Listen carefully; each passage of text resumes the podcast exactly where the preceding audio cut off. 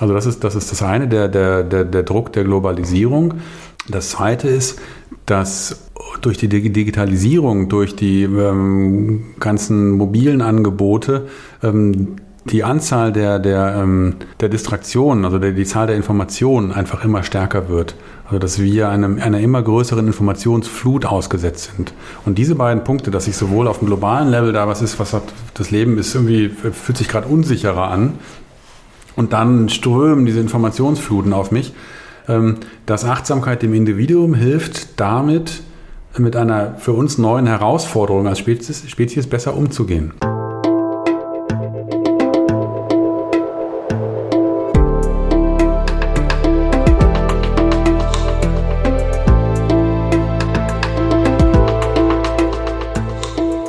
Willkommen bei dir, der Seven Mind Podcast mit Impulsen für ein gutes Leben. Für alle, die mehr Achtsamkeit und Gelassenheit in ihren Alltag bringen möchten. Hi und herzlich willkommen im Seven Mind Podcast. Mein Name ist René Träder und das ist der zweite Teil vom Interview mit Peter Bostelmann, der vor einigen Jahren bei der SAP dafür gesorgt hat, dass Achtsamkeitstrainings eingeführt werden. Es gab, es gab damals eine Menge Gegenwind. Heute sind sie die meistgemachten Weiterbildungen bei SAP. Es gibt eine Warteliste von über 9000 Mitarbeiterinnen und Mitarbeitern und diese Trainings werden inzwischen auch an Kunden verkauft. Im ersten Teil des Podcasts hast du Peter schon mal persönlich kennengelernt und was für ihn Achtsamkeit bedeutet. Hier in dieser Folge möchte ich mit ihm gerne über Achtsamkeit und Arbeit genauer sprechen. Nochmal herzlich willkommen, Peter. Hallo René, hallo liebe Zuhörer. Freue ich mich. Ich freue mich, dass ich hier weiterhin dabei sein darf. Oder Na, mal gucken, wie lange. Jetzt habe ich nämlich, äh, wenn du mir erlaubst, eine zugespitzte erste Frage an dich. Na dann mal los. Angenommen, Buddha würde bei euch am zweitägigen Achtsamkeitstraining teilnehmen. Was würde er am Ende der beiden Tage sagen? ja, da ich nicht Buddha bin, kann ich das jetzt ähm, nur erahnen. Meine Hoffnung ist, dass er die leuchtenden Augen der Teilnehmer sehen würde und ähm, dass er sagen würde, naja, das bedient, es gibt dafür einen Begriff im Pali, das heißt Upaya, äh, Skillful Means, also es bedient die, dieser Kurs bedient die Fähigkeit des Menschen, da wo sie sind, eine Lehre erfahren, die, die ihnen weiterhilft. Und das ist unser Ziel. Also wir, ähm, es ist ja, wir unterrichten ja gar nicht Buddhismus, also das muss man auch ganz deutlich sagen. Wir vermeiden auch überhaupt jegliche Referenz zu irgendeiner Religion, ähm, um da, um da neutral zu sein wir unterrichten, dass wir den Menschen helfen, eine höhere Selbstwahrnehmung zu haben und, und mit sich besser ähm, im Kontakt zu stehen. Ich hatte im vorigen Podcast ein Bild darüber gesprochen. Und dann den, die Herausforderungen des Alltags im Großen wie im Kleinen mit etwas mehr Gleichmut und Gelassenheit denen zu begegnen. Und jeder, der am Kurs teilnimmt, der kann sich überzeugen, dass die meisten der Teilnehmer rauskommen und sagen, Mensch, das war hilfreich. Mhm. Das hilft mir, meinen Alltag besser zu meistern. Genau, ihr unterrichtet nicht Buddhismus, das ist ja ganz bewusst frei davon. Ihr habt das Search Inside Yourself Programm von Chat Meng Tan. Jade Meng Tan. Ah, okay. Meng genannt, genau. Ähm, der das quasi für Google entwickelt hat und dann ist es irgendwann ähm, raus aus Google ähm, gekommen in ein, und ganz viele andere Unternehmen nutzen das eben jetzt auch. Kannst du uns ein bisschen erzählen, was genau passiert da? Wie laufen die beiden Tage ab? Na klar. Also vielleicht ganz kurz dazu, das Programm der, der Meng, Meng Tan, der hat das, ähm, der hat sehr, sehr kluge Leute zusammengeholt, ähm, die das dann entwickelt haben. Also da waren Daniel Goleman entwickelt, der das, das Buch über emotionale Intelligenz geschrieben hat. Da war ähm, auch ein bisschen in John Kabat-Zinn in, äh, involviert. Da war Norman Fisher involviert, also einer der großen Zen-Lehrer der, der amerikanischen Westküste und Zen-Poet. Ähm, viele erfahrene Menschen, äh, Philip Golden, Professor für, für Neurowissenschaften damals in Stanford, heute an der UC Davis und viele andere sehr erfahrene Menschen, die, die, ähm, und daraus ist dieses, dieser, dieses zweitägige ähm, Curriculum entstanden und wurde dann über einige Jahre noch verfeinert, bis es bei Google sehr, sehr erfolgreich wurde. Die sagten, wir wollen das weitergeben.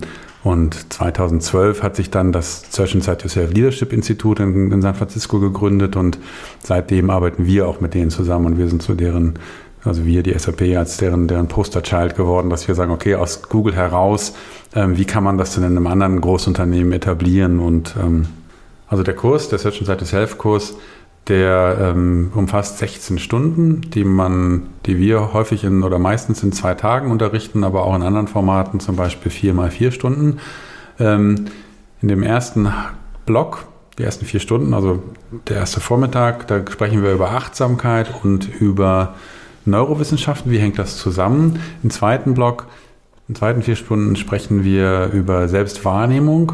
Was ist eigentlich Selbstwahrnehmung ähm, und warum ist das wichtig für emotionale Intelligenz und Selbstregulierung? Denn nur was ich wahrnehmen kann, kann ich regulieren. Wie hängt das zusammen? Wie kann ich das üben? Das ist im Grunde der erste Tag. Am zweiten Tag gehen wir dann in die Felder Motivation. Was ist es eigentlich, wofür ich stehe? Und je mehr ich dem auf die Schliche komme, was für mich bedeutsam ist, wo ich Kraft spüre in meinem Leben, desto mehr kann ich das nutzen.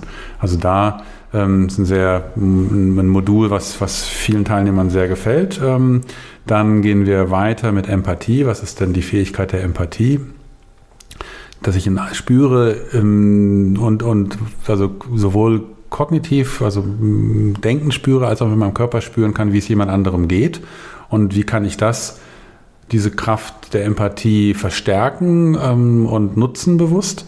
Ähm, um mit anderen Menschen mehr Verbindung einzugehen. Und der letzte Schritt ist dann, sind dann soziale Fähigkeiten, Führungsfähigkeiten. Da geht es im Grunde darum, wie inspiriere ich andere als Führungskraft. Und wenn wir von Führung sprechen, dann geht es immer darum, also nicht, dass ich formal Vorgesetzter bin, sondern wie, wie beeinflusse ich andere Menschen für eine Idee, die ich wichtig finde, wie überzeuge ich und auch wie gehe ich ganz wichtig mit Konflikten um.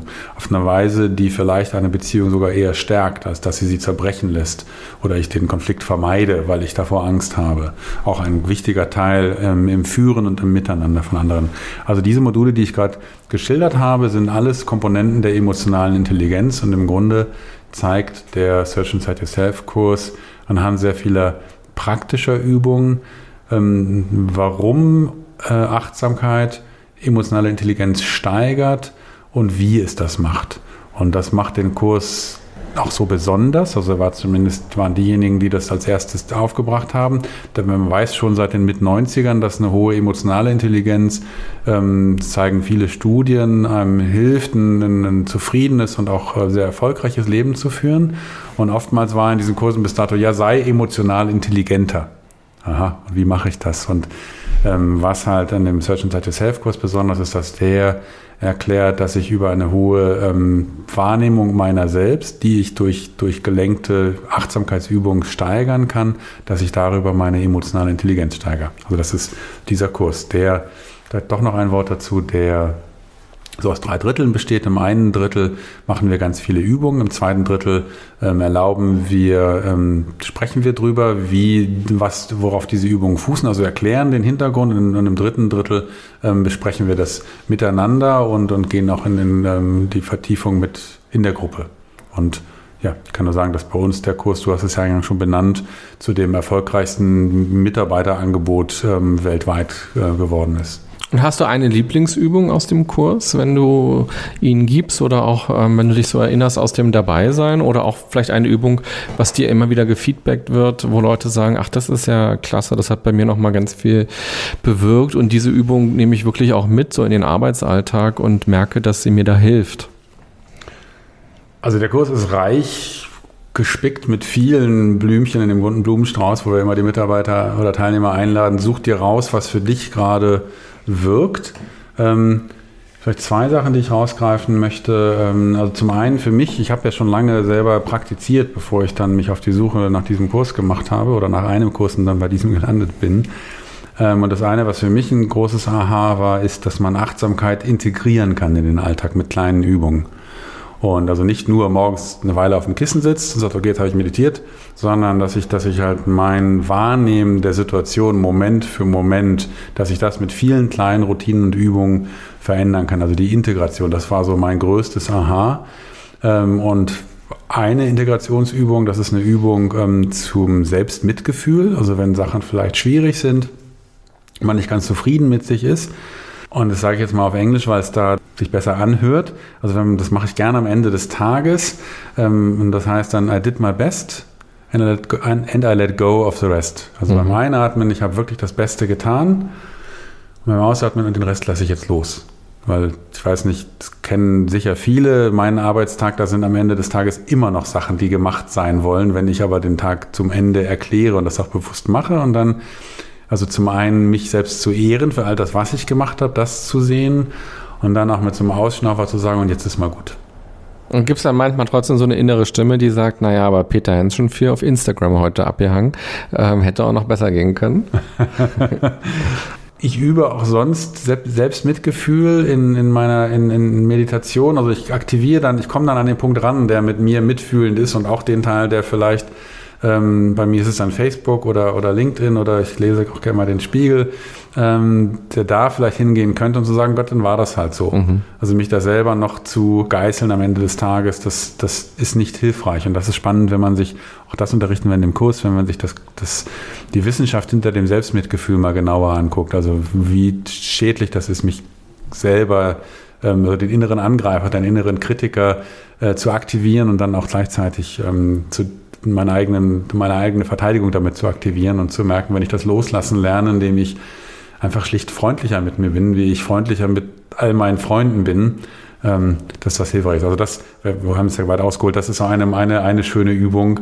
I did my best, I let go of the rest. Und the best heißt an der Stelle gar nicht wirklich das Beste, was ich leisten könnte, sondern das ist sozusagen so ein Haken hintermachen. Ich habe was getan heute und das war im Rahmen der Umstände, im Rahmen meiner Konzentration, in meiner Energie, die ich habe, das war das Beste und das sozusagen zu akzeptieren. Das zu akzeptieren, ja, und mit sich selbst aber auch freundlich zu sein. Also gut, dann, dann gebe ich vielleicht doch nochmal ein konkreteres Beispiel. Also also eine Übung, die man machen kann, wenn man selbst Mitgefühl üben will, ist, dass man, dass man sich mal einen Zettel und Stift nimmt, ein Journal, und dass man sich selber einen Brief schreibt aus der Sicht eines einem sehr wohlgesonnenen Menschen. Das kann die eigene Großmutter sein, das kann der beste Freund sein, der sagt, Mensch, lieber René, wie geht's dir denn gerade? Was ist gerade herausfordernd? Ähm, was ist mein Rat? Und wenn ihr das mal macht und das ausprobiert und euch dafür mal fünf oder zehn Minuten Zeit nimmt, erleben ganz viele Menschen, dass sie sagen, wow, ich kann so freundlich mit mir sein, das bin ich normalerweise gar nicht. Also wir neigen dazu, dass wir glauben, in der westlichen Welt, weil wir viele Menschen sehr leistungsorientiert groß werden und auch in unserem, in unserem Ausbildungssystem, ich muss eine gewisse Härte mit mir haben, damit ich irgendwo hinkomme. Aber wie gesagt, diese Härte in mir, die, ähm, die also da, da greife ich mich mein, mein, mein inneres Selbstbild an und dieses innere Selbstbild verteidigt sich aber auch und das ist so eine innere, so eine innere Spirale, die sich selber in Gang hält und es gibt Studien, die zeigen, wenn Menschen bewusst dieses, na Mensch, ich habe viel geleistet und jetzt habe ich, für heute ist es gut, morgen mache ich weiter, also die mit sich mitfühlen sind, diese, die diese Form eines guten Freundes haben, also dass sich, sich ehren in dem, was man tut und ähm, dann aber auch wohlwollend sind, dass die realistischer mit sich sind und dass die auch mehr Kraft haben, mit Widerständen umzugehen, als wenn man im Gegenzug so, ein, so, ein, so eine defensive Selbstüberhöhung. Also macht, ich bin gut, ich kann das, weil dann vielleicht unter diesem Deckmantel, den man so aufplustert, tiefer drin ein Teil ist, der sagt, ja, bist du das wirklich? Also, weil wenn dann viele Rückschläge kommen, dann, dann kommt vielleicht die innere Stimme, die wird dann lauter zu sagen, vielleicht bin ich gar nicht so gut. Und also wenn man so ein, so ein festes Bild hat, ich, ich schaffe das, weil ich gut bin, dann kann das leicht ins Wanken geraten, kann, wenn Dinge schwierig werden. Und wenn man sagt, naja, ich habe das getan, was ich tun konnte. Und heute war es schwierig. Mal gucken, vielleicht mache ich es morgen besser. Also wo so was Weiches drin ist, wie man, wie gesagt, mit einem Freund sprechen würde oder mit einer Freundin, dass man da spürt, dass da was, dass das einem, dass einem das viel mehr Kraft geben kann. Ihr habt euch auch Gedanken gemacht, wie dieses Achtsamkeitsprogramm dann auch nachhaltig sein kann, weil zwei Tage sind ja wirklich nicht viel. Du hast es ja auch für dich selbst erlebt. Wenn man sich erstmal anfängt mit Achtsamkeit auseinanderzusetzen, dann ist das ja im Grunde genommen ein Üben immer wieder. Also ist ja nichts, was man einmal gehört hat und dann kann man das und da dann läuft es, sondern es geht ja immer wieder darum, in die Auseinandersetzung zu gehen. Du hast ja vorhin zum Beispiel auch gesagt, du hast auch mal auch gehadert an deiner Achtsamkeitspraxis und hast dann aber gemerkt, was passiert, wenn du es nicht mehr machst. Ihr habt euch überlegt, dass ihr den Teilnehmerinnen und Teilnehmern immer noch Übungen schickt, sodass es also online irgendwie weitergeht. Kannst du uns so ein bisschen skizzieren, wie lange ist das noch so und was sind denn das für Übungen, die einen dann erwarten und was ist auch so die Durchhaltequote? Mhm. Viele wichtige Fragen, die du da schilderst. Ähm, Na klar, so ein Zwei-Tagesprogramm oder so ein 16-Stunden-Programm, manchmal machen wir es auch vier Stunden pro Woche über vier Wochen. Das hat natürlich Grenzen. Ich bin dann schon immer mal überrascht, dass Menschen mir nach ein paar Jahren schreiben, das hat mein Leben verändert. Das hat bei mir so die Augen geöffnet. Ich glaube, was dieses Programm leisten kann und bei vielen tut, ist, dass es so eine Tür öffnet. Dass es aus dem, aha, Meditation, warum sollte ich das machen in meinem Arbeitsalltag? Ich habe ja ernsthafte Dinge zu tun, ne, oder was auch immer so die eigene Story ist, dass da halt eine Demystifizierung und ein, ein Kennenlernen stattfindet. Ähm, was bedeutet das eigentlich? Was verändert sich? Wir gehen da ein bisschen auf die Neurowissenschaften ein. Ähm, und dann auch, was gibt es alles an Möglichkeiten? So, das sind die zwei Tage. Und wie gesagt, da kann eine Tür geöffnet sein, zu sehen, ah, ich verstehe jetzt die Dinge und, und viele Menschen kommen da auch wieder mit etwas in Kontakt, was sie eigentlich schon kennen, weil wenn wir über Achtsamkeit sprechen, wir lehren ja nichts Neues. Wir bringen die Menschen mit etwas in Kontakt, was wir alle seit Natur, von, von Natur aus, von Geburt an haben. Dass wir viele äh, sechs Sinneskanäle haben, also das Denken beziehe ich damit ein und als Sinneskanal und dass, dass, dass wir das lernen können, die wieder stärker wahrzunehmen und nicht so im Automatismus, im Autopiloten zu sein. So, jetzt zu deiner Frage. Ähm, was machen wir nach den zwei Tagen? Wir haben da eine ganze Reihe von, von Dingen mittlerweile aufgebaut und sind auch noch dabei, das zu erweitern. Also, du hast es gerade angesprochen, wir senden die nächsten vier Wochen E-Mails, wo, wo eine ähm, tägliche Übung für 28 Tage dazu eingeladen wird, dass man einfach danach nochmal üben kann. Wie kann ich in den Alltag integrieren? Ähm, wo kann ich, wo kann ich ähm, für mich alleine wirklich eine dedizierte Praxis haben, dass ich zum Beispiel sage, ich probiere das jetzt mal aus und ich meditiere jeden Morgen fünf Minuten und dann integrierte Praktiken, wie das, was ich eben geschildert habe, mit der Selbstmitgefühl-Praxis. Ähm, ähm, was wir parallel machen, ist, dass wir die Mitarbeiter einladen, dass sie sich einen, einen Buddy, einen Learning, Learning, einen Lernpartner suchen und sich mit dem einmal die Woche treffen für eine halbe Stunde und einfach dann besprechen, wie geht's denn dir, wie geht's mir, dass man so ein bisschen mitteilt, was, was nehme ich aus dem Kurs mit und so, ja, jemand hat so eine milde Form eines, eines, einer sozialen Erinnerung, eines sozialen Drucks und da haben wir viele Menschen, die sagen, es hat über Jahre angehalten, dass man sich immer wieder trifft und so gemeinsam so ein bisschen guckt, wie gelingt mir das denn besser oder schlechter. Das kann helfen. Dann haben wir um genau das zu machen. Du hast es eingangs gesagt und das ist ein ganz wichtiger Kernsatz. Achtsamkeit ist keine Idee, jetzt bin ich achtsam, sondern das ist eine Übung. So wie das nicht hilft, dass ich mich im Sportstudio anmelde und aber nicht hingehe, sondern ich muss den Muskel jeden Tag wieder üben. Und so übe ich den, auch den, den Muskel der Achtsamkeit. Ähm, haben wir keine Muskelfasern im Gehirn, aber wir haben äh, neuronale Pfade und durch bestimmte Übungen stärke ich Gewohnheitsmuster, stärke ich, wie bestimmte Areale des Gehirns miteinander agieren, interagieren und ähm, stärke dann damit die, die Früchte, die Achtsamkeit bieten kann. Aber dafür muss ich es üben. Das ist also nichts, was ich mal nur so mache. Man kann es damit zumindest stärken. Genau. Und ähm, jetzt habe ich weit ausgeholt. Was wir, was wir noch machen, ist, dass wir in, an vielen Standorten mittlerweile lokale Übungen anbieten. Zurzeit ist das alles virtuell, weil wir in der, in der Pandemie sind und bei uns auch die, das Gros der Mitarbeiter zu Hause ist. Also bis zum, ähm, bis bevor Corona kam, hatten wir knapp 40 ähm, Büros weltweit, wo ähm, Achtsamkeitsdinge, ange Achtsamkeitsübungen angeboten werden, zusammen zu sitzen, achtsam zu essen, ähm, achtsam zu laufen, journalen, ähm, einfach so ein Austausch unter Gleichgesinnten, ähm, also dass man einfach in der Gruppe übt und sieht, okay, ich habe da, ich finde das gerade schwierig, wie geht's denn dir? Also das hat ja immer was, wenn man sieht, anderen, anderen geht's da genauso. Und dann ähm, haben wir noch eine ganze Reihe von kurzen Folgeübungen, wo wir sagen, so, ja, das ist in einem Zweitageskurs drin, hier wird nochmal ein Thema vertieft über eine Stunde oder über einen halben Nachmittag. Das, sind, das, sind wir, das ist ein Angebot, was wir gerade so sukzessive ähm, weiter, weiter ausbauen.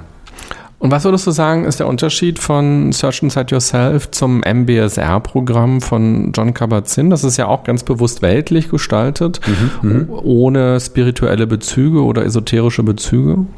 Mhm. Also für diejenigen im Podcast, die MBSR nicht kennen, das heißt Mindfulness-Based Stress Reduction. Also ich erlebe zumindest immer noch Menschen, die sagen, was ist das? Deswegen, ne, das ist ne, von dem ähm, John Kabat-Zinn als, als Pionier. Ähm, sagt ja schon der Name, es ist halt sehr auf Stress und auf Schmerzen ausgerichtet. Und ähm, es ist ein sehr, sehr wirksames und sehr schönes Programm und, und sicher einer der großen Pioniere im, im Säkularisieren, also im, End, im, im Weltlichmachen von, von diesem Kontext.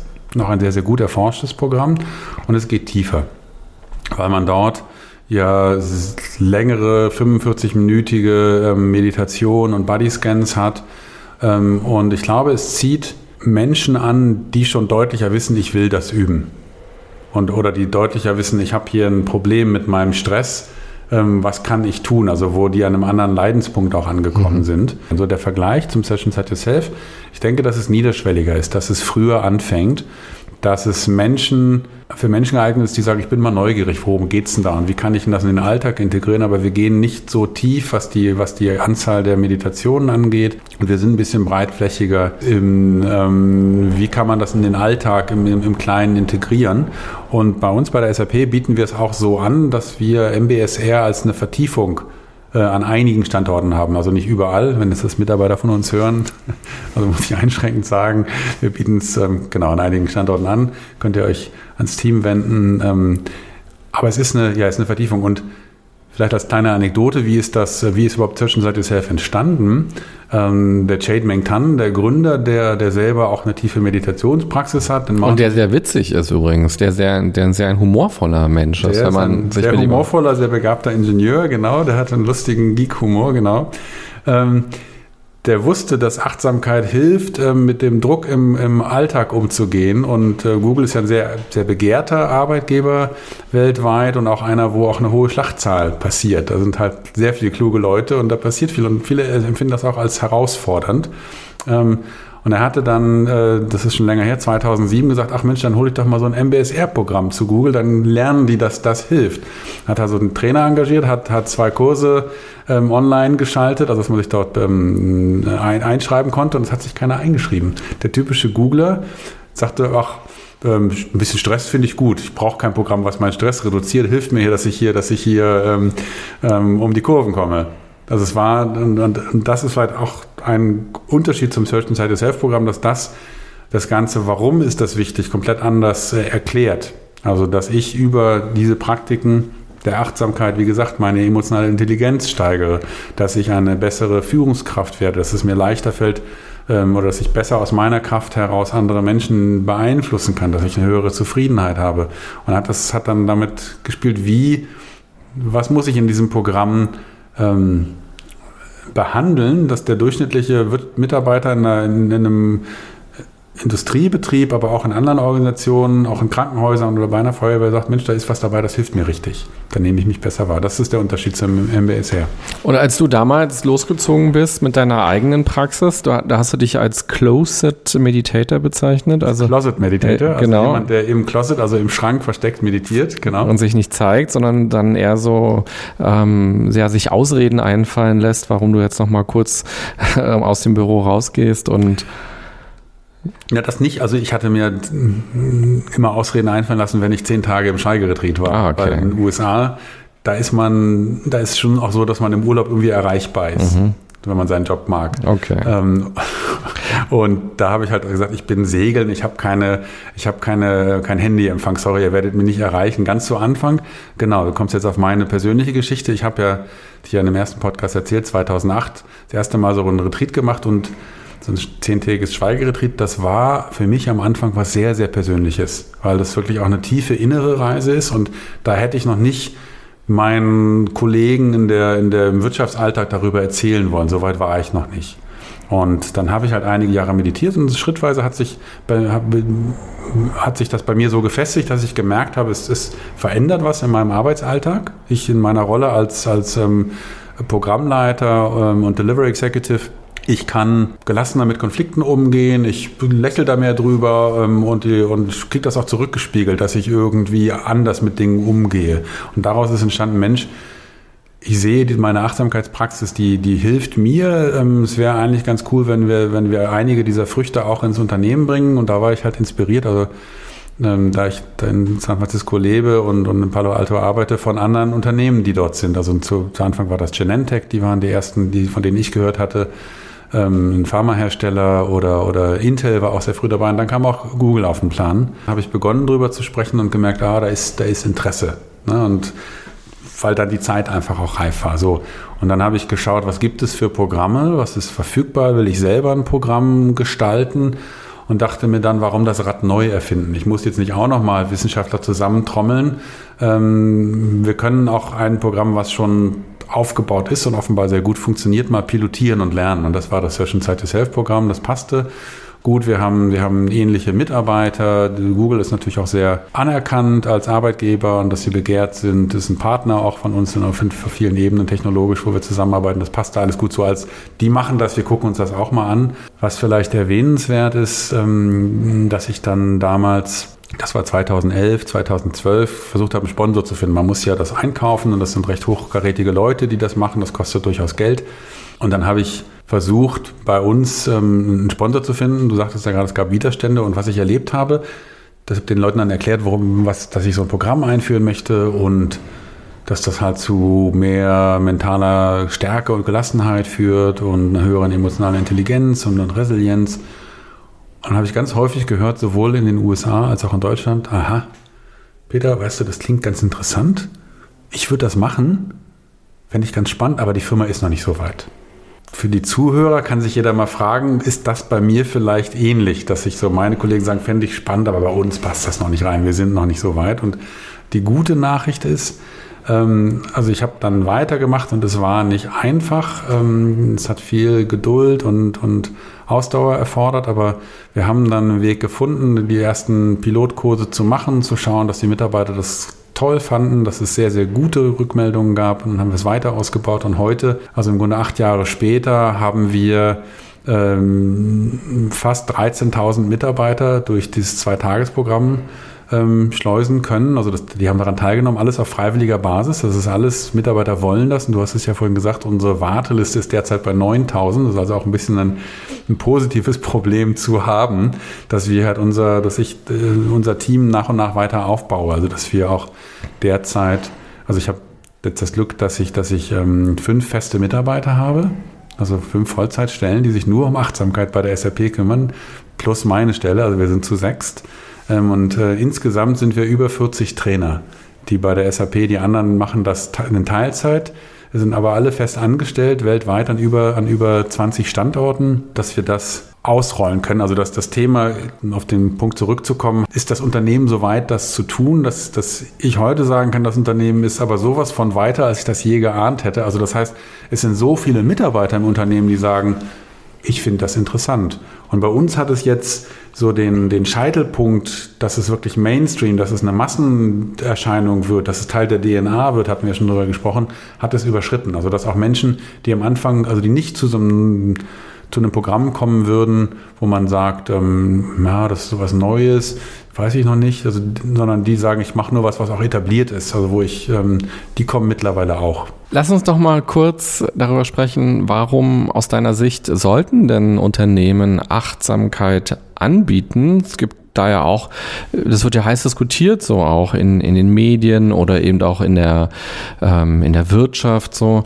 Ähm, ist das nicht Du hast vorhin gesagt, das war für dich erstmal so eine Privatsache, Achtsamkeit zu machen oder nicht zu machen. Ähm, warum sollten Unternehmen quasi sagen, hier, liebe Mitarbeiter, ich zeige euch mal was, ich biete euch mal Workshops an zum Thema Achtsamkeit? Und könnte man nicht auch böse formuliert sagen, naja, die Unternehmen verlangen halt immer mehr von den Mitarbeitern, immer mehr Leistung, ständig erreichbar. Du hast gerade gesagt, ähm, wenn du im Urlaub bist, so, dann musst du, hast du quasi gesagt, ich bin segeln, ihr könnt mich nicht anrufen, so, ich bin nicht erreichbar. Ähm, ist das sozusagen eben auch so, dass sich der Fuchs in den oder welches Tier auch immer in den Schwanz beißt, weil immer mehr gefordert wird und die Erschöpfung, der Stress dadurch größer werden und dann eben gegengepuffert werden muss mit Achtsamkeitstrainings. Und man kann ja jetzt auch diese 9000 quasi, könnte man ja auch nochmal anders interpretieren und nicht nur sagen, 9000 Menschen, die Bock drauf haben, sondern vielleicht sind es 9000 gestresste Menschen, die quasi jetzt unbedingt ein Vehikel brauchen, um leistungsfähig bleiben zu können.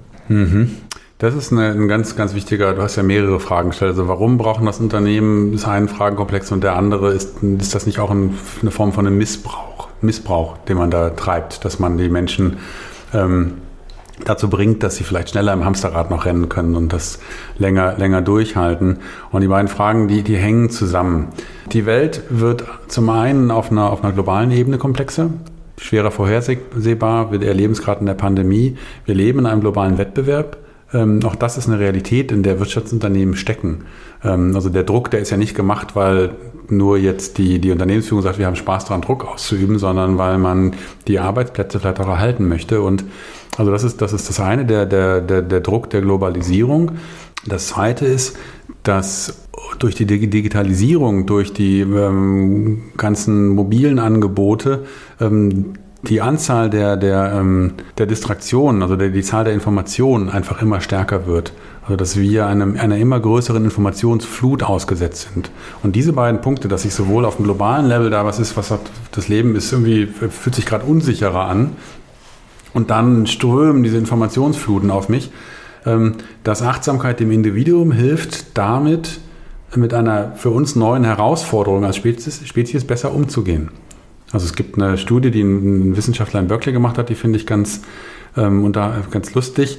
Also das, das, hat gezeigt, dass in einer Ausgabe der New York Times heutzutage, da sind mehr Informationen enthalten, als der durchschnittliche englische Mensch der Landbevölkerung im 17. Jahrhundert zu Lebzeiten konsumiert hat. Das muss man sich auf der Zunge zergehen lassen. Das heißt, die Zahl der Informationen steigt stetig und die Evolution braucht halt ähm, sich anzupassen. Das heißt, wir haben ein immer größeres Grundrauschen und wer kennt das nicht, dass man so, so, so eine innere, man rennt halt im inneren Hamsterrad. Und ich glaube, dass deshalb auch die, das Bedürfnis nach diesen Übungen, ich kann mal innehalten, einmal Pause machen, einmal durchschnaufen und zu spüren, das tut mir gut. Und dass das, dass das Bedürfnis viel größer geworden ist, als das noch unsere Omas und Opas hatten. Mhm. Ähm, oder andere Menschen. Und dass deshalb der einzelne Mensch, dass bei dem eine größere Sehnsucht ist und dass er, wenn er oder sie diese Praktiken hat, sich besser selber lenken kann. Und das tut dann dem Individuum gut und das tut dem Unternehmen gut. Und ich glaube, und das führt dazu, dass der Einzelne also ich hatte schon darüber gesprochen, seine emotionale Intelligenz steigert, sich selber besser ausrichten kann. Also dass man das, was man macht, vielleicht sich etwas sucht, was mehr den eigenen Neigungen und den Stärken entspricht und dass es mehr Freude macht. Also dass das, was man tut, und man sagt, Mensch, die geben mir sogar Geld dafür, dass ich das machen darf hier im Idealfall. Ähm, dass ich deutlicher wahrnehme, was Stressoren sind und wahrnehme, wie kann ich denn, wo kann ich denn vielleicht gut Grenzen setzen dass ich vielleicht auch deutlicher wahrnehme, das Unternehmen, dem will ich gar nicht arbeiten. Weil ich glaube nämlich, jetzt komme ich zu dem zweiten Punkt, wenn ein Unternehmen, was hochgradig dysfunktional und ausbeuterisch ist und schlechte Führungsstrukturen hat, wenn die ein Achtsamkeitsprogramm ins Unternehmen bringen, dass denen die Mitarbeiter mitunter weglaufen, dass sie sagen, weißt du was, ich nehme mich stärker wahr, mir wird klar, das finde ich ja gar nicht so toll. Das ist auch ein bisschen, es kostet auch Mut für ein Unternehmen. Ähm, also was ich sagen will, ist, ich, ähm, und das erleben wir halt auch in der Vielzahl unserer, unserer Teilnehmer, dass man guckt und gerade nicht schneller im Hamsterrad rennt, sondern vielleicht guckt, ah, das fühlt sich hier gerade ein bisschen wie ein Hamsterrad an, wie ich das gestalte. Was kann ich denn ändern?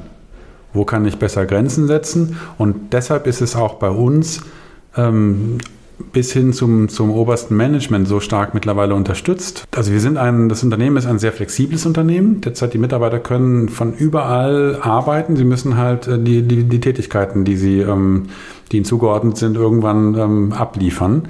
Und dieser Grad der Freiheit, dass ich auch aus dem Schwimmbad arbeiten kann oder von auch zu einer Zeit, die mir genehm ist, weil vielleicht am Abend die Kinder ins Bett müssen und ich dann nochmal später arbeite oder wie auch immer die Lebenssituation ist, die erfordert halt auch einen höheren Grad an Selbstregulierung. Und wenn ich nicht lerne, dann auch mal zu sagen, jetzt ist Stopp, dann kann ich, dann mache ich mich kaputt.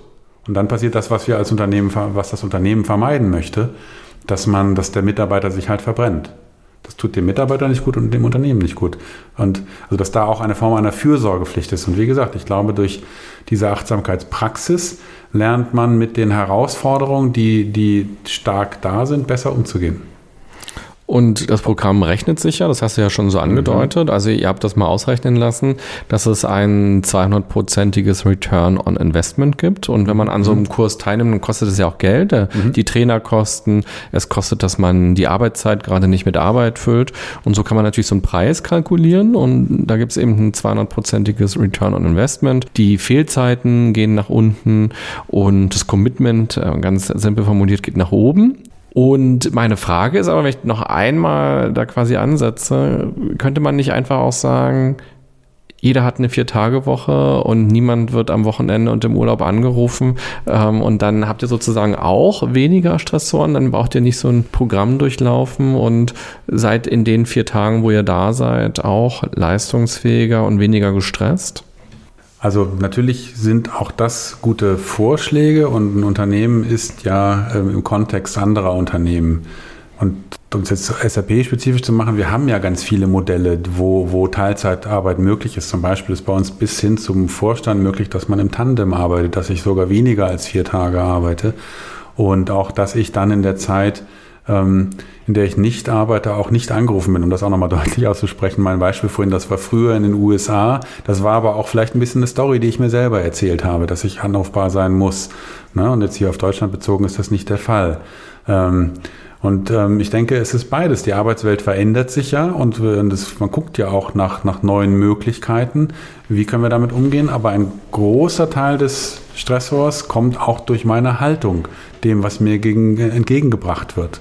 Und das kann ich halt auch selber ähm, sehr stark üben.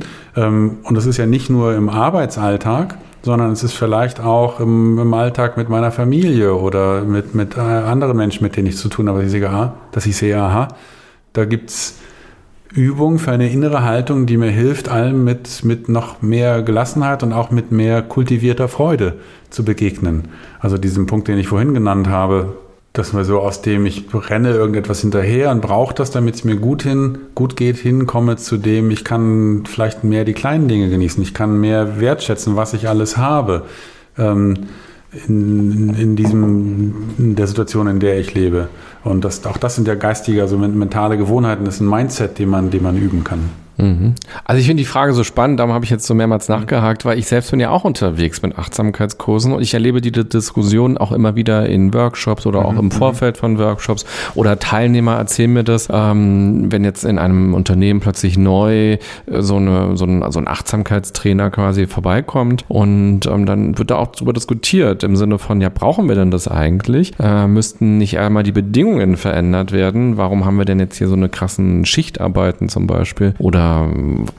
was weiß ich, warum ist die Pause so kurz? Ähm, und jetzt, jetzt kommt so ein Achtsamkeitstrainer, der teuer bezahlt wird und eingekauft wird. Und der soll jetzt uns so ein paar Tools beibringen, damit wir wieder besser funktionieren können in diesem kranken System. Also das sind ja durchaus Diskussionen, die auch in Unternehmen stattfinden, ähm, wo Mitarbeiter sich eben ja auch Gedanken machen. Will ich an so einem Kurs teilnehmen? Äh, traue ich das sozusagen? Also habe ich das Gefühl, der, das Unternehmen, mein Chef, äh, bietet uns diese Achtsamkeitsworkshops an, damit ich noch mehr leisten kann, damit ich nicht so oft krank bin und so weiter. Also da Mitarbeiter machen sich auch Gedanken. Das mag vielleicht bei euch anders sein, weil diese Kurse schon so lange vorhanden sind und auch ähm, so eine gleichbleibende Qualität oder so einen gleichbleibenden Ablauf haben, dass man sich also auch austauschen kann untereinander und sich auch erzählen kann, was war denn in dem Kurs, was ist denn da los, was passiert denn da eigentlich, worum geht es denn da, ist, ist das eine Gehirnwäsche oder ähm, was, was will dieser Trainer? Ähm, aber es gibt ja viele Unternehmen, die jetzt auch den Bedarf bei sich spüren und sagen, ich will gerne was meinen Mitarbeitern anbieten. Und ich persönlich bin auch ein großer Fan davon, dass Unternehmen da auch verantwortlich äh, mit umgehen und den Mitarbeitern etwas zur Verfügung stellen. Aber manchmal haben Mitarbeiter das Gefühl, dass dieser Kurs für sie eben auch Druck bedeutet, weil danach wird noch mehr von ihnen erwartet. Hey, gut, ich kann jetzt nicht so sehr für andere Unternehmen sprechen. Ich kann mir das, ich hatte es ja mm, vorher auch gesagt, also wenn, wenn es Strukturen gibt, die, die schwierig sind, dann tauchen die auch noch stärker auf, was vielleicht ein Nebeneffekt ist, dass, dass ähm, die Mitarbeiter sich ermutigt fühlen, das stärker zu benennen. Was können wir hier ändern? Und dass man Wege findet, ähm, Dinge anders zu tun. Also ich glaube, ich kenne auch eine Studie, die zeigt, dass Menschen, die, die, die eine höhere Selbstwahrnehmung haben, also die Achtsamkeit praktizieren, dass die zu ethischerem Verhandeln, ethischerem Handeln und Verhandeln neigen. Also in anderen Worten auch zu mehr Fairness. Und dass das dazu führt, dass man, dass man sich anders betrachtet in diesem Unternehmen. Das ist ja ein weites Feld, was wir hier aufmachen. Also ich kann da gerne mit drüber philosophieren, aber das ist dann, hat dann nichts mit der, mit der Arbeitsrealität zu tun, die wir bei der SAP gestalten dürfen und wo wir sehen, dass sich dort was verändert und wo sehr, sehr positiv und wo auch die Möglichkeiten äh, zweieinhalb Tage, drei Tage, vier Tage zu arbeiten, alle längst da sind. Also es ist ja auch ein freuen uns ja auch sehr, dann nenne ich es ja auch mal, dass wir auch in, unserem, in unserer Größe der mit Abstand begehrteste Arbeitgeber sind, weil wir so flexible Arbeitsmodelle haben. Und da sehen, es ist ja, die Flexibilität ist nicht alles, sondern es ist auch, wie, wie, wie lerne ich mich in der Flexibilität gut, gut aufzustellen? Was mache ich denn, wenn ich auch mehr, vielleicht auch mehr Freizeit habe? Macht das denn nur Spaß? Also wie kann ich auch da mich selber besser kennenlernen ähm, und schauen, wo kann, wo kann mir das Spüren meiner inneren Welt ähm, behilflich sein? Jetzt gibt es bestimmt viele, die zuhören und auch in einem Unternehmen arbeiten, vielleicht als Führungskraft, vielleicht aber auch nicht als Führungskraft. Was kannst du und die gerne bei sich eben Achtsamkeit vielleicht auch einbringen wollen oder eine andere Form der Selbstbeobachtung oder der Regulation, Meditation vielleicht, ein bewussterer Umgang. Was kannst du aus deiner Erfahrung wie du es implementiert hast? Was waren so Stolpersteine? Was sind aber auch wichtige Learnings?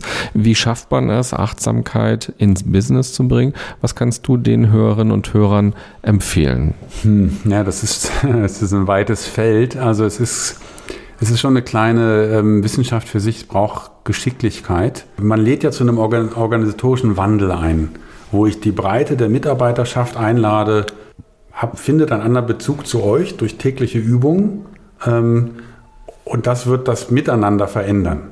Das ist ja ein, großes Ansinnen.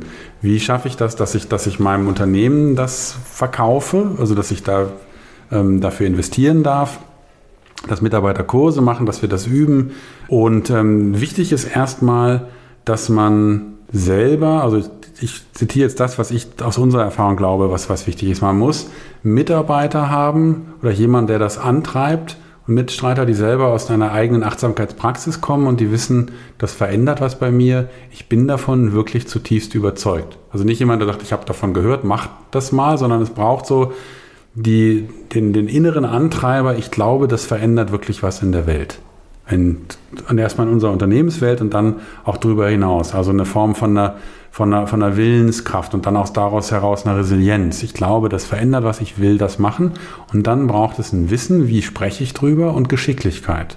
Also, dass ich nicht missionarisch bin. Das passiert häufig bei Menschen, die gerade beginnen, eine Achtsamkeitspraxis aufzubauen und sagen, es ist so toll, das musst du auch machen. Und dann aber überhaupt kein Gespür haben, wo ist der andere. Und, und man, man muss das lernen als Lehrer, wie spreche ich drüber. Und so, dass ich, dass ich halt bei dem anderen, dass ich den nicht nerve damit dass ich dass ich es nicht zu stark mache, dass ich ähm, ein feines Gespür dafür habe, in der richtigen Sprache zu sein. Nicht in einer Sprache, die meine Sprache ist, sondern in einer Sprache, die denjenigen, der eher skeptisch ist, vielleicht ein kleines bisschen neugierig macht. Ähm, gute, gute kleine Analogien habe ähm, und wirklich lerne hinzuhören, wo ist es denn, wo bei dir der Schuh drückt. Also nicht so dieses ähm, ähm, eine Größe äh, ne, passt für alle, sondern dass man sehr genau guckt, was sind denn die Themen in, meinem, in meiner Organisation oder bei der jeweiligen Führungskraft, wo der Schuh drückt? Wo kneift es bei uns? Und wo könnte ein Achtsamkeitsprogramm ganz spezifisch helfen? Und dann ist da auch ein, ein Interesse aus dem Geschäft. Beispiel, ähm, es gibt eine Studie, die zeigt, dass in dem OP, als, das, das, als die Mitarbeiter in dem, in dem, in dem OP ähm, begonnen haben, Achtsamkeit miteinander zu praktizieren, dass die Häufigkeit an Fehlern während Operationen signifikant nach unten gegangen ist. Das gleiche im, in, in, ähm, in, in einer, oder ähnlich in einer Firma, die Häuser gebaut hat, also dass die, an, die Anzahl an Berufsunfällen zurückging, weil die Menschen mehr bei der Sache waren. Das ist was ganz anderes als in unserem Arbeitsumfeld. Also dass man sehr genau guckt, Warum brauchen wir das? Und dann braucht man ein geeignetes Programm, das das adressiert für diese Themen. Ähm, dann hilft es, du hast es eben schon genannt, einen Business Case zu machen, zu sagen, okay, also wir glauben, folgende Themen würden bei uns mit diesem Training verändert werden. Und dann ist es gut, wenn man das misst und zeigt, sie werden verändert und das ist der, der, der monetäre Nutzen. Ähm, und dann kann ich vielleicht an der Stelle mal kurz von unserem Business Case, soll ich darauf mal eingehen? Ja, genau. Wie gut kann man das messen eigentlich? Es ist natürlich begrenzt, weil es gibt ähm, Effekte, die sind weich. Ne? Und dann kann man, also gerade wenn man nicht einen Riesenaufwand treiben kann, und das ist natürlich am Anfang immer schwierig, ähm, geht es eher darum, dass man, also ich dass man zeigt, es gibt ja mittlerweile ähm, tausende von Studien, die zeigen, Achtsamkeit hat einen positiven Effekt mhm. ähm, auf den Menschen und dass man zeigt, wir, wir sehen auch Effekte dessen bei uns im Unternehmen. Also wenn man zum Beispiel einfache Studien macht, so mit Selbstauskunft. Das haben wir ganz zu Anfang auch gemacht. Die Mitarbeiter zeigen, oh, ich bin nach vier Wochen äh, 8% im Mittel über alle Mitarbeiter fokussierter und nach, nach, nach sechs Monaten nochmal 2% mehr. Oder ich bin zufriedener. Also dass man sieht, okay, bei den Mitarbeitern passiert was. Was wir dann aber gemacht haben, um auf den Business Case zu kommen, dass ein Team von uns, also wir haben ein Data Science Team, die schauen sich alle Trainings an. SAP ist natürlich ein sehr datengetriebenes Unternehmen, ganz klar. Wir verkaufen Business Software, ähm, also nutzen und wir nutzen die selber, ähm, sind unser bester Kunde und zeigen auch, dass es uns hilft als Unternehmen. Und dieses Data Science Team hat sich mehr als 5000 Mitarbeiter angesehen, die durch unsere Programme, durch das Training, das Zweitagestraining gegangen sind und die haben sich das angeschaut und verglichen ähm, mit einer relevanten Kontrollgruppe, die nicht durch das Training gegangen ist, aus gleichen, ähm, die vergleichbar sind, also hinsichtlich ähm, ähm, dem Ort und hinsichtlich des Geschlechts und, und verschiedener anderer Kriterien. Und zum, zum Weiteren hat dieses Data Science Team Zeitreihenanalysen gemacht, also wirklich statistisch ähm, belegbare ähm, Studien und die konnten zeigen, dass unser, das Mitarbeiterengagement dieser Menschen, die durch den Kurs gegangen sind, im Vergleich zu denen, die nicht durch den Kurs gegangen sind, ähm, um ein paar Prozentpunkte höher war. Und das ist äh, sehr viel Geld wert. Das, das ähm, kann man berechnen. Es gibt aus dem Jahr 2016 noch eine Studie, das wurde mal öffentlich gemacht, dass ein, ein Prozent Mitarbeiterengagement bei der SAP weltweit zwischen 60 und 80 Millionen ähm, Euro Net Revenue wert ist. Und dann können wir das da, daraufhin zurückrechnen, okay, wie, wie, tragen wir denn mit unserem Programm zum finanziellen Unternehmenserfolg bei? Dann, also das eine war Mitarbeiterengagement, dann konnten wir zeigen, dass das Vertrauen in die Führungskräfte gestiegen ist. Das ist eine Kennzahl, anhand der unsere Führungskräfte auch mit incentiviert werden, also entlohnt werden. Da haben sie ein großes Interesse, dass mein Mitarbeiter mir vertraut. Also das, ähm, und dann, du hast es vorhin schon genannt, ähm, Fehlzeiten der Mitarbeiter, dass die zurückgegangen sind. Und dass wir wirklich zeigen konnten, okay, der im Vergleich, wenn man durch den Kurs geht, passiert da was. Und das wiederum ganz konservativ, ganz ähm, ähm, vorsichtig gerechnet, führt dazu, dass wenn wir alle Kosten zusammenzählen, dass wir mehr zum Unternehmensvolk beitragen, als das das Programm uns kostet. Also neben dem, dass die Mitarbeiter dankbar sind und begeistert sind und wir viele positive Rückmeldungen haben und ähm, wir auch zeigen können, ja, und wir sehen auch Zahlen, die das, die das zeigen. Warum habt ihr euch denn für diese drei entschieden? Also ähm, Fehlzeiten, das ist, glaube ich, einleuchtend, weil mhm. gerade Belastungen, auch dann eben psychische Belastungen, führen ja dann eben auch zu Krankheitstagen.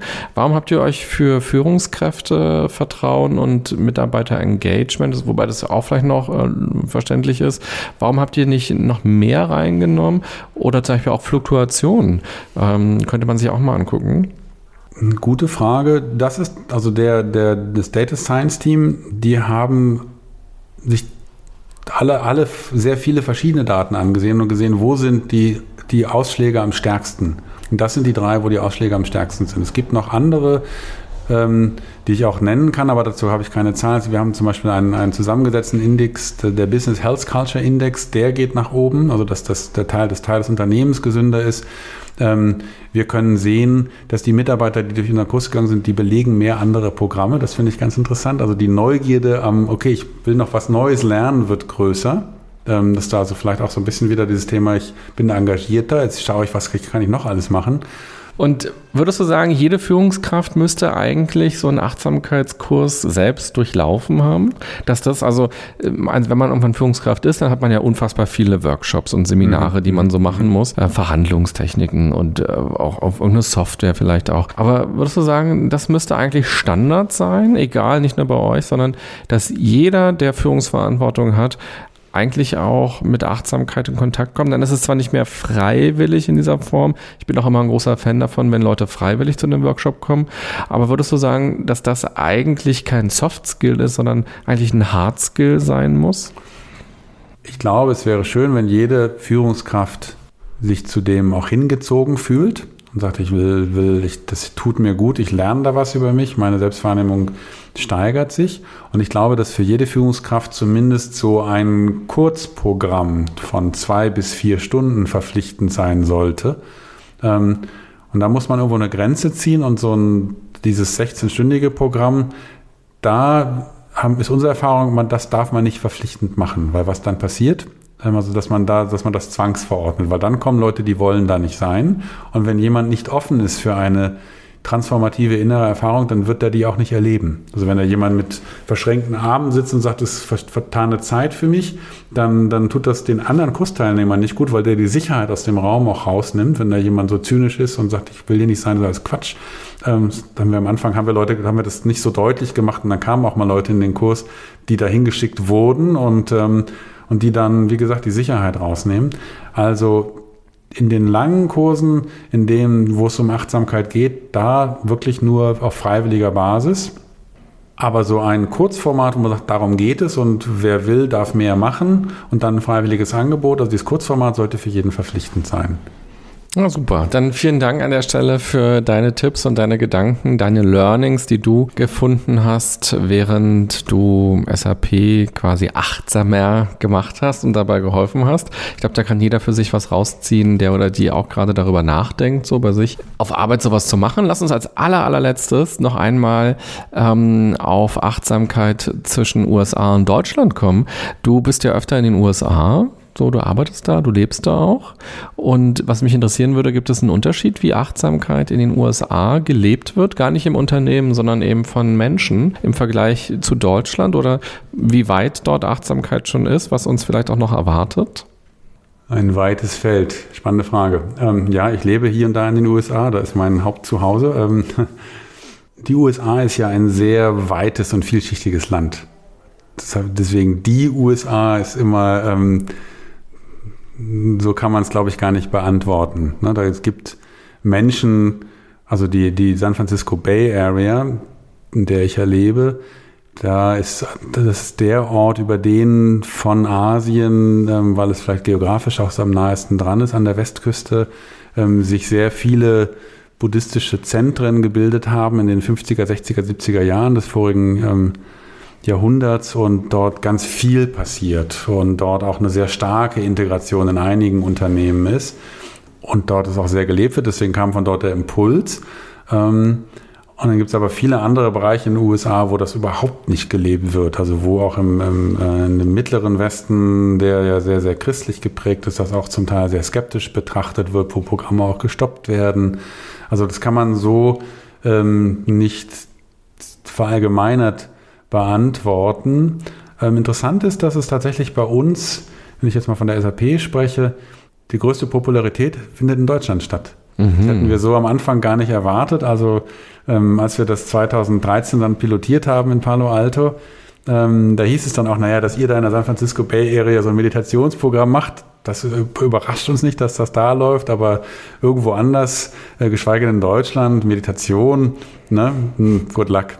Und, ähm, ich, und was ich halt erlebe bei uns, dass die Menschen sich erstmal sehr genau angucken, was macht denn ihr da? Wer steckt denn da dahinter? Also die wollen sehr genau verstehen, auf was sie sich einlassen. Aber wenn dann diese Frage geklärt ist und Vertrauen gefasst ist, dann ist eine viel größere Bereitschaft da, sich damit auch wirklich tiefgründig auseinanderzusetzen. Und wenn man sich die deutsche Kultur anschaut, dann sind wir ja, haben wir einen ganz großen philosophischen ähm, Schatz und eine, eine, eine, viele, viele große Denker, die aus der deutschen Kultur entsprungen sind, auch eine Lust, tief zu gehen. Und das, das erlebe ich auch bei vielen unserer Mitarbeiter und dass wir auch in unserer Lehrerbasis weltweit sind wir ein bisschen überproportional mit den Deutschen, weil wir da einfach sehr viele haben, die mit einer tiefen Achtsamkeitspraxis kommen. Also wir sind ja so ein bisschen am Perlenfischen, dass wir gucken, wo ist ein Mitarbeiter, der schon lange praktiziert und der auch so in sich als Persönlichkeit rund ist und das gerne unterrichten möchte.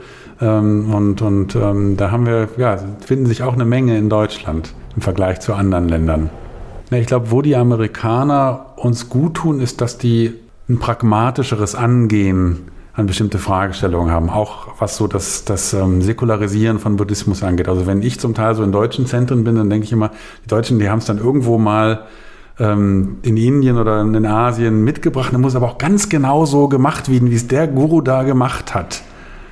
Und das kann dann auch ein bisschen einengt sein. Und die Amerikaner haben halt ich verallgemeiner sehr stark, das ist mir klar, gerade wenn ich in diesen Klischees spreche, aber da ist eine, eine, ähm, eine Gabe auch zu sagen, auch das und das finde ich gut und das mache ich, das, das nehme ich aus einem anderen. Und dadurch ist so etwas, eine gewisse Lockerung gekommen, wo man dann auch pragmatisch die Dinge zusammenbringt und in einen anderen Kontext überführt.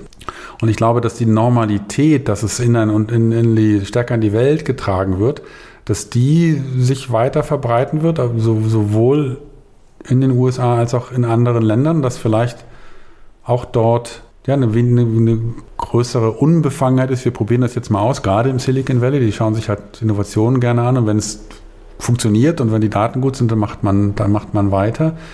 Ähm, was wir dort auch beobachten können, ist eine, eine radikale Kommerzialisierung, also das, das Mindfulness ähm, im, zumindest was die Apps angeht, auch richtig im Big Business angekommen ist, ähm, bei, den, bei den beiden großen amerikanischen Apps, ähm, dass die auch ähm, genau mittlerweile im Milliarden-Dollar-Sektor bepreist sind und aber auch in vielen anderen Bereichen, dass man sieht, es ist als Geschäftsmodell erkannt worden. Und da ist natürlich eine Bedrohung drin, genau wie wir das vielleicht beim Yoga auch erlebt haben, dass aus einer sehr tiefen Praxis irgendwas verflacht. Und ähm, unser Ansinnen mit meiner Arbeit, mit meinem Team ist auch, dass, dass wir auch mithelfen, in diesem Wirtschaftskontext ähm, das zumindest in einer gewissen Tiefe zu halten. Und dass es halt nicht noch schneller, noch flacher, noch kürzer gemacht wird, sondern dass diejenigen, die es unterrichten, wirklich auch eine eigene Praxis haben, dass diejenigen, die es unterrichten, auch mal ein paar Tage in einem Schweigeretreat gesessen haben und wissen, da, da verändert sich was. Also dass wir da eine gewisse Tiefe und Integrität halten. Es wird auch da ähm, die kürzer schneller Problematik geben ähm, und da muss man halt, das ist das, was ich hier sagen will, als derjenige, der sich mit den, der sich ein Programm anschaut, auch gucken, was fühlt sich denn für mich richtig an? Was ist ein Programm, wo derjenige, der das unterrichtet, mich anspricht, wo ich auch vielleicht, vielleicht spüre, da ist eine gewisse Tiefe, eine gewisse, da ist was, was ich, was ich, ähm, was mich anzieht. Wer neugierig ist, wir haben auch eine kleine Seite, sap.com-mindfulness. Ähm, da steht ein bisschen was drauf, was wir machen. Da sind auch ein paar kleine Impulse. Wir haben einige kurze Videos, wo wir, wo wir erklären, ähm, was heißt denn das, wenn man Achtsamkeit in den Arbeitsalltag integriert. Also da gerne mal draufgehen.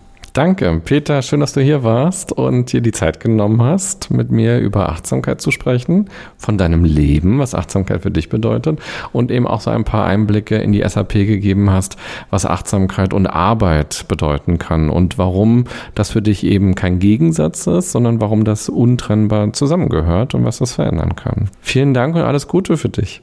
Vielen Dank, René. Vielen Dank fürs Zuhören. Ich hoffe, es waren ein paar hilfreiche Impulse dabei ähm, ja, hat mir Spaß gemacht. Vielen Dank. Und ähm, an alle Zuhörer viel Freude beim Vertiefen der eigenen Praxis. Liebe Podcast-Hörerinnen, lieber Podcast-Hörer, du kannst ja auch hier wieder überlegen für dich, was war so das Spannendste? Wahrscheinlich, ja, Achtsamkeit und Arbeit ist auch für dich ein großes Thema. Und kannst du auch irgendwie dazu beitragen, dass bei dir im Unternehmen mehr Achtsamkeit gelebt wird oder wenn du selbstständig bist?